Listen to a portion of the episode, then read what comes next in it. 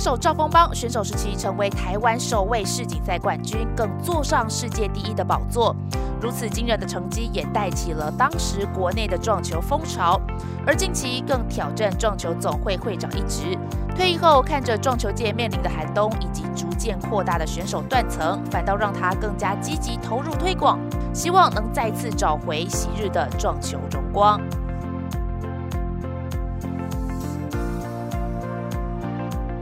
欢迎收看博斯全新网络节目《运动不挨楼》，我是施倩。今天呢，我们如果讲到亚运金牌，还有三届冠中冠挑战赛的冠军，以及囊括了国内外各大赛事冠军的选手的话，你会想到谁呢？没错，就是我们的一代球王。现在就让我们一起欢迎冷面杀手赵峰邦邦哥。嗨，施倩好，观众朋友们大家好。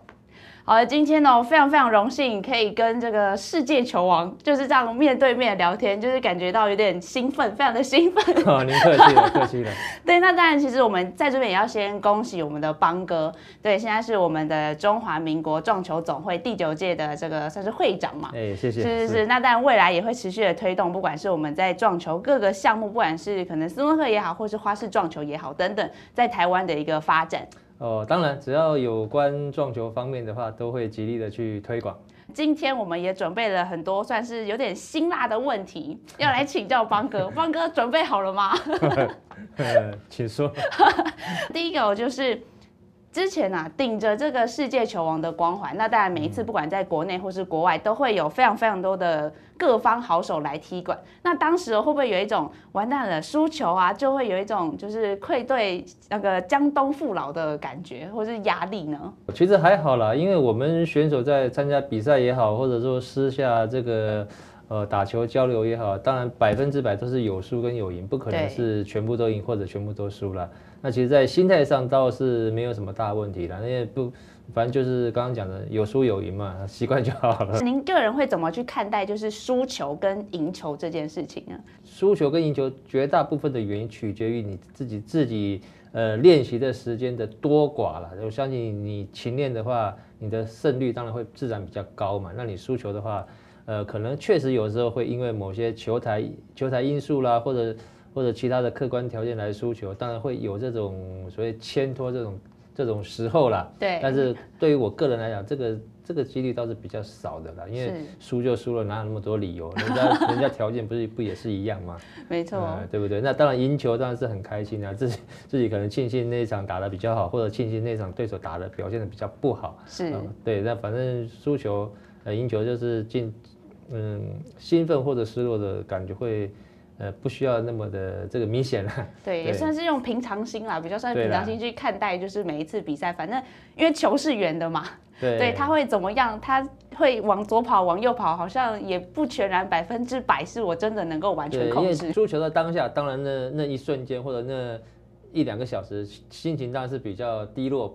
不好不好受嘛，那那过了就过了，因为经常比赛嘛，你你不好受也不行，你要去习惯它。对，哎对，所以其实心态上面也对于算是顶尖选手来讲是一个必备条件。哎，这这当然对。那除了心态之外哦，您觉得撞球这件事情哦，会比较看重哪一些方面呢？不管是撞球也好，或者其他的运动也好，其实就是呃你的基本功，你勤练的这个时速啊，这个确实会会影响到所谓的一个获胜率。获胜的概率啦，是你基本功练得好的话，其实你在出杆的时候姿势，比如说呃尽量的保持稳定啊，没有去呃因为紧张而晃动的话，相信你的这个准确率，包括你的这个失误率，就准确率提高，失误率降低。哦，当然，你的获胜率自然而然也就也就提升了。那当然，其实在这个邦哥来讲哦，因为过去其实你一开始的时候主项算是比较偏在斯诺克这方面嘛。那当然到后来，其实就是花式撞球进来之后，哎，也开始慢慢有开始去朝这个花式撞球这方面来走。那当然对你来说，哎，这两项有没有什么样的差别？又或者是说，为什么到后来会决定说，哎，我就是朝花式撞球这方面？呃，应该这么说了，这个不是说朝花式撞球这方面，应该是说。在我接触撞球那时候，我才十几岁，也就是，呃，距离大概有差不多四十年前了。那个时候，台湾也只有所谓的斯诺克，哦，并没有花球那时候。但是我打打斯诺克打了大概，呃，几年之后，那从日本引进所谓的现在的花式撞球，是引引进花式撞球，那那自然而然斯诺克就慢慢被市场淘汰，因为花式撞球它比较灵活，哦也比较好玩，而它可选择性的球也比较多，对，哦，但所以说那时候台湾自然把之前的斯诺克淘汰换成一个所谓的花式撞球，一开始是所谓的十四分之一球，那后来演变成九号球这样子。是，所以其实也算是就是跟着时代在走，我们就朝就是不一样的一个球的类型对，来去做练习这样，对。然后刚好也都哎、都有不错不错的成对，绩。那当然，国际上还有很多的国家跟地区是在玩专门玩那个所谓英式斯诺克那种大台的。对对，那所以说每一个国家的这种所谓的主轴，比如撞球啦，以比如说我这个国家以斯诺克为主，或者说呃呃，比如说像像我们像我们就是以所谓的那个花球为主。是。对，这这个不一定啊。邦哥从过去选手时期到现在，其实也是拿了非常非常多个大大小小赛事的冠军也好，或者是很多很多的奖项。那但对你来说，你有没有印象比较深刻的比赛？二零零一年。冠呃，这中冠，个那个冠中冠那个强尾局啦，因为我们那是强五局要赢两次嘛，要是赢两个 set，那呃双方各各赢一个强五，第一盘是呃对手赢我五比二赢我，那第二盘是我五比二赢他，对，那最后就是抢一盘的宙斯赛，哈、那个是呃真的是蛮紧张刺激。为什么说紧张刺激呢？因为它不同于一般的比赛，呃，冠军多少钱，亚军多少钱，呃，第三名多少钱，那是那那个比赛是只有冠军有钱，其他都没有钱。哦 其他就是只能去陪，算是陪榜了。对对对，可能就是一个车马费这样子吧。所以说那个比赛不但是宙斯在抢一盘而已，而且重重点是他只有冠军有钱。就抢那个唯一。对，所以说那盘是蛮刺激的啦。第一个抢一盘很刺激，第二个在那个过程当中，哦，那一盘是真的蛮刺激、蛮好看的，到现在为止都被誉为全世界最精彩的抢尾盘。没错，有那个我我也有上网去查这一场比赛，就是抢尾局这一局的比赛，对对对，真的是很精彩。就是不管是从中间大家的解球等等啊，或者到最后，完完全全就是都是高潮迭起。嗯对，尤其是最后那个七号球的跳球，对，跳进大家都我觉得不可思议，为什么呢？现在跳球是很频繁啦，是。就大家都呃很多选手都跳得很好，但是在那个时候，二零零一年，也就是说在二二十年前，跳球那时候还嗯算是才刚刚开始，会使用跳杆跳球的选手还没有几个，因为刚刚开始，所以大家觉得哇这个球怎么不解不用解球，怎么去选择跳球？因为跳球刚开始，很多选手还还没有去想过要运用跳球这个技术。然后算是哎用一个全新的技术，然后大家觉得哎，怎么会突然蹦出了对这一招？重 重点是运气也真的不错，刚好有跳进了。对，但是那球真的是非常非常考验技术哎，哎对，那球进了之后，大家哇满堂彩，要要技术也是要 有点运气啦，因为毕竟不可能那那个球毕竟也不是那么好打了。啊说真的，呃，跳进确实也要有一点点的运气了。我看大家底下留言都是哇，这是经典中的经典。对，那个在这个那一盘的过程当中，真的是全世界没有任何一盘球可以比得了的。对对，尤其是错蔷薇盘。邦哥其实跟自己的徒弟算是杨清顺两位师徒的组合，也算是在这个撞球界来讲，也是哇，大家虏获大家的心。那你们两个一起出去比赛的时候，有没有发生一些比较有趣的小故事？嗯，还好啦，因为其实我们也就是，呃，就在比赛场地，其实我们出国比赛都比较少，呃，往户外走，只是偶尔而已。但是说比较有趣的事嘛，倒也 倒也没什么，只是 只是有一次，呃，因为那时候杨清顺他还没有满，还没有满二十还是十八吧，就说因为那时候我们要去韩国比赛，他说他也想去，那我们就跟他开玩笑说，好像没有满多少岁不能不能去不能 去，然后他信以为真，就很失落。那到最后才知道我们是跟他开玩笑的。哇，他一定那个心碎满地了。对了，因为他就是专心打球嘛，就在这个所谓的呃能不能出国比赛这个事情，他不是很懂，所以我们那时候就就骗他，跟他开玩笑这样子。那他知道了之后呢，有没有就是想说，师傅你怎么可以这样？也不会啊，因为我们也经常开玩笑。是哦，就是算是师徒感情非常非常好。对，对，那当然我们现在就要来到了歪楼的第二题了。对，总会会长哦，这件这个职务算是属于比较吃力不讨好型的工作嘛？我们可以这样讲吗？或者说，那为什么会选择在就是现在应该算是撞球寒冬，那为什么会选择在撞球寒冬的时候出来竞选这样的一个职务呢？整个撞球大环境的这个算是呃没落吧，所以说撞球总会这边相相对的活动也办的比较少。是哦，那当然刚好有这个机会，呃，刚好撞球总会改选，那当然也身身边有很多的朋友，呃，也也有鼓励我说出来竞选，然后他们会呃也出一点点自己的力量来支持啦。是那在经过这个多方的考虑之后，最后呃决定啊决定出来参选这这个总会会长，那当然也顺利顺利当选了，感谢各位的这个球友的支持，会员的支持，那那当然也是呃因为以选手的角度去呃为选手创造一些呃尽可能的福福利跟舞台。是啊，就把这个撞球寒冬赶快给给他走过去，这样子。退散。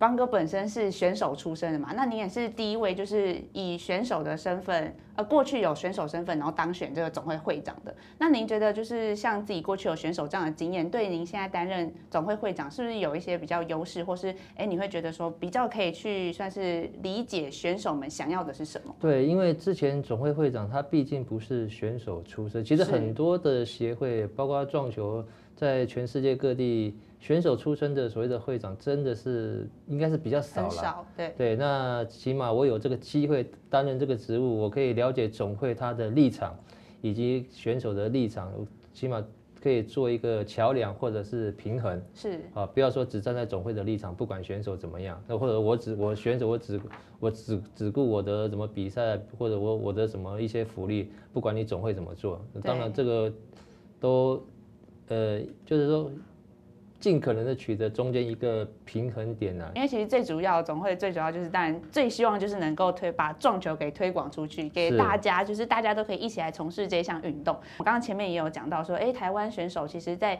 现在的不管是发展也好，多多少少都有遇到一些可能小困境。那就是以邦哥的角度来看，您觉得现在台湾选手遇到的就是比较现实的难题是什么？其实选手出国比赛经费非常的对，直接嘛，对不对？如果你选手经济好，你出国比赛当然或许不成问题，但是大部分的选手这在所谓的一个经费上都是比较拮据的。是。啊，希望有赞助商怎么什么的啊，当然这个总会在有可能的情况下，也尽可能去帮选手来争取，来去寻找这个呃赞助商。当然选手自己本身也要争气，对，没错，啊，这这也是前提啦。你自己比如说选手的形象啦，或者你的球技啦。都要提升。对，这个都自己要要求的，哎，这样赞助商赞助的才会比较给力嘛。是没错，算是说比较值得我去做赞助这样子一个对动作。对对，因为毕竟选手需要赞助商，那赞助商也需要选手来帮他打广告了。有些厂商是确实是这样的，就是大家互相一下嘛。没错，那当然，其实现以现在来讲哦，好像或者说以过去蛮多会有，像是因为台湾很多优秀的选手嘛，过去培养了很多很优秀的选手，那当然就是会有一些可能国外来挖角啊，或是或是呃他们会想要到别的国家去尝试，那这样子的话，其实对于台湾的整体环境的发展会有什么样的影响吗？不会啊，我觉得这个倒还好了，因为所谓的挖角或者说邀请我们的呃教练去国外做一个教学的这个动作，其实这也都是呃偶尔啦，甚至是短期的啦。那说挖角这个倒是比较没什么，除了当初呃这个吴家庆事件之外，哦，那其他其他倒没有这个问题啦。是对，那反正就是起码证明了一点，我们台湾的选手、台湾的教练啊，在撞球这一块，哎，是有被被世被世界上是认同的。对对，哎，对，这是我们蛮值得骄傲的地方。也就是我们的撞球有真的被世界认可啦，就是说，哎、我们是有这样的一个实力，会让别的国家说，哎、那我来把你拉拉挖来这边，帮我的国家变强对，因为其实台湾说句比较自豪一点，这个撞球技术在世界上是数一数二的啦。是像台湾啊、菲律宾啊，哦，这个我们这个撞球技术被世界所认可的，就是非常厉害，哎，对经经常拿冠军。没错，就是 给一个赞。没错，今今天赞的。其实以假设我们要出国去比赛，教练这个角色也是蛮重要嘛。虽然说哦大家好，对大家好像都比较关注说，哦，这次哪些选手出去，但其实他们的背后，其实教练是一个更重要的角色。对，像这个可能一开始的选手，当他们会觉得教练的功能并不大了。其实，在总会的立场，或者说在在比较说资深选手也其实都了解教练这一块是说真的对选手的帮忙帮忙真的是蛮大的了，包他包括帮帮你出国去呃叮咛什么事情啊，包包括帮你看赛程啊，哦这个而且他要一一的去叮嘱你，比如说呃比赛前呃三十分钟呃你人在哪里，那教练教练都要一一一一的去叮嘱你的这个行踪，不能让你说呃忘了时间或者说。呃，迟到或者怎么样，这其实教练他有蛮多功能是其实是蛮重要的啦。对，有有点像私人小管家。对，可以这么说。对，就是以出国比赛的话，好像哎有一点私人小管家的这个角色存在。所以说 也希望这个不管是任何运动项目，其实要尽量的去配合教练的一些呃一些要求。哎，对。是，就是也要也要。注意到说，哎，教练这个角色存在的重要性，对对，要尊重，然后也要配合。没错，就是选手固然重要，但是跟他一起出征的教练同样也是一样的重要。因为选那个教练绝对是帮你加分，帮你增加你的夺牌率的。哎，以撞球的比赛来说，教练是可以在场边进行可能指导啊，或是他只能在赛前的时候。呃。绝大部分以撞球为例，都在赛前。嗯，那可能中途选手是可以喊暂停的。是，那可能在比如说，呃，哎，我突然状况不好的，或者我对对手的这个气势很旺，打得很好，哎，突然在中途喊个暂停，那教练再跟你稍微聊一下，让你的心理再帮你建设一下。当然，至于影不影不影响结局，这当然当然不知道嘛。那起码教练是可以他呃透过聊天，让你再放松一下，尽可能的再把好的。好的技术表现出来，这样子让选手把这个状态给找回来，对的一个重要的工程。接下来第三题就是单纯的民间推广，就是民间的直播推广是够的吗？为什么好像现在的撞球没有办法成为一个全民的运动？应该也还好，这个就看个人喜好的一些休闲活动啊，或者说运动项目啊。那其实撞球的其实人口。真的也不会很少啦，也不会很少，只是说这几年确实有比较冷一些啦，有有有比较冷。那当然，呃，因为现在不管很多运动都有直在比赛的时候做直播嘛，撞球当然也不例外啦。那直播的受众人口毕竟啊，还是以所谓的撞球圈里面的球友，或者说一些比较呃关心撞球的球迷啊，当然这个是有稍微受限一点了。那当然。如果说我们撞球现在已经呃这个结合博士来做一个比赛转播的话，那我相信受众人口是更多的。是啊，相信相信这个撞球会慢慢好起来的。对，赶快走过这个撞球海这个还是要靠这个博士啊大力的支持推广帮忙。方哥本身也是有在开始就是着手进行一些赛事直播嘛。就是刚开始也是从就算是三 C 的门外汉，对，然后开始慢慢就是自己开始摸索啊等等，然后自己学习，然后开始到可以有办法转播就是一个比赛的直播。对啊，就大概三四年前吧，我就一开始撞球呃直播方面就是利用手机来直播嘛。对 对，那当时也是真的硬着头皮去学了，因为在所谓的山西这一块，我并不是。应该讲是个门外汉了，所以硬硬着头皮去学那些比较 制式化的操操作，呃，然然后就是慢慢的、慢慢的由我们呃二期团队接手之后，就等于在直播技术上面就更上一层楼了。邦哥怎么会想要就是开始做赛事的直播这一块呢？刚从大陆回来没有多久嘛，而且想说呃做点事情嘛，那直播倒是一块蛮蛮新鲜的一个 一个一个刚开始的。一件事情啊，所以说就着手下去做了。自己拍吗？就是自己拍，然后再加上自己开始讲，反正什么都自己来哦，自己架设镜头，一条龙，然后自己讲这样子，对，然后一个人背着那些器材这样子，南北这样到处跑。哇，那这样也是蛮辛苦的。喜欢这个运动，其实倒也不会觉得辛苦了。对，没错没错。自从就是开始做了赛事直播之后，然后跟原本哎开始原本的选手身份啊，或者是教练啊等等。然后开始走直播，当了球评之后，你觉得哎，这三个角色，你有没有觉得有什么比较特别不一样的地方？还好了，只是都是在撞球圈里面嘛，只是位置不同。呃，最早是选手嘛，那再来是直播主，那现在是总会的会长，每一个阶段都有他的。呃，必要的任务在嘛？这样我只能说，呃，尽量的去做好吧，尽量的能够为撞球去做一些什么事情。每一个身份其实都是可以为撞球来去尽一份心力。那现在总会会长这个位置，呃，能发挥的空间，我相信是更多的。对，没错。所以说也要好好好好好的这个发挥一下。最后我想要来请教一下邦哥，您自己过去在担任选手的时候，或者是说以现在来讲好了，撞球对你来说，你有没有保持着一个什么样的信念？信念哦，嗯，信念其实倒倒也没有抱着什么信念啊，因为就是说，因为从小就是喜欢玩撞球，尤其是第一次走到所谓的那时候我们是撞球场是称为弹子房，哦，为什么那时候？对，那时候的名称是弹子房哦啊，当然也可以说撞球场了，只是说早期我们都讲弹子房了，那是走进去就就听到那个球碰球的声音啊，包括那时候有那个。呃，因为球杆有时候要磨那个滑石粉，对那个粉的味道啊，包括球球场那种那个环境声音，那就是没感觉，也 蛮喜欢的。开始被被它吸引到了。对对对，哎，如果说你接触过啊，那那甚至没有接触过的朋友，其实可以的话，可以去尝试看看。因为现在其实真的可以打撞球的地方算是还蛮多的，或者是蛮多的，像是那种有一种有些是复合式的，就可能除了打撞球之外，还可以有其他的游戏可以玩。射飞镖，对对对对对。最后就是希望说我们可以重返。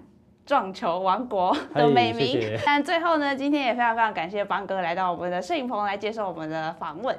对，谢谢。那当然呢，如果大家有什么样的问题想要来问邦哥，或是之后你想要看到什么样的选手啊，或是主播来到我们的现场，都欢迎在底下留言告诉我们。最后，最后也不要忘了按赞、订阅、加分享，最后一定要开启小铃铛，让你绝对不会错过博斯体坛的最新消息。那今天再一次的谢谢邦哥，哎，谢谢千妹。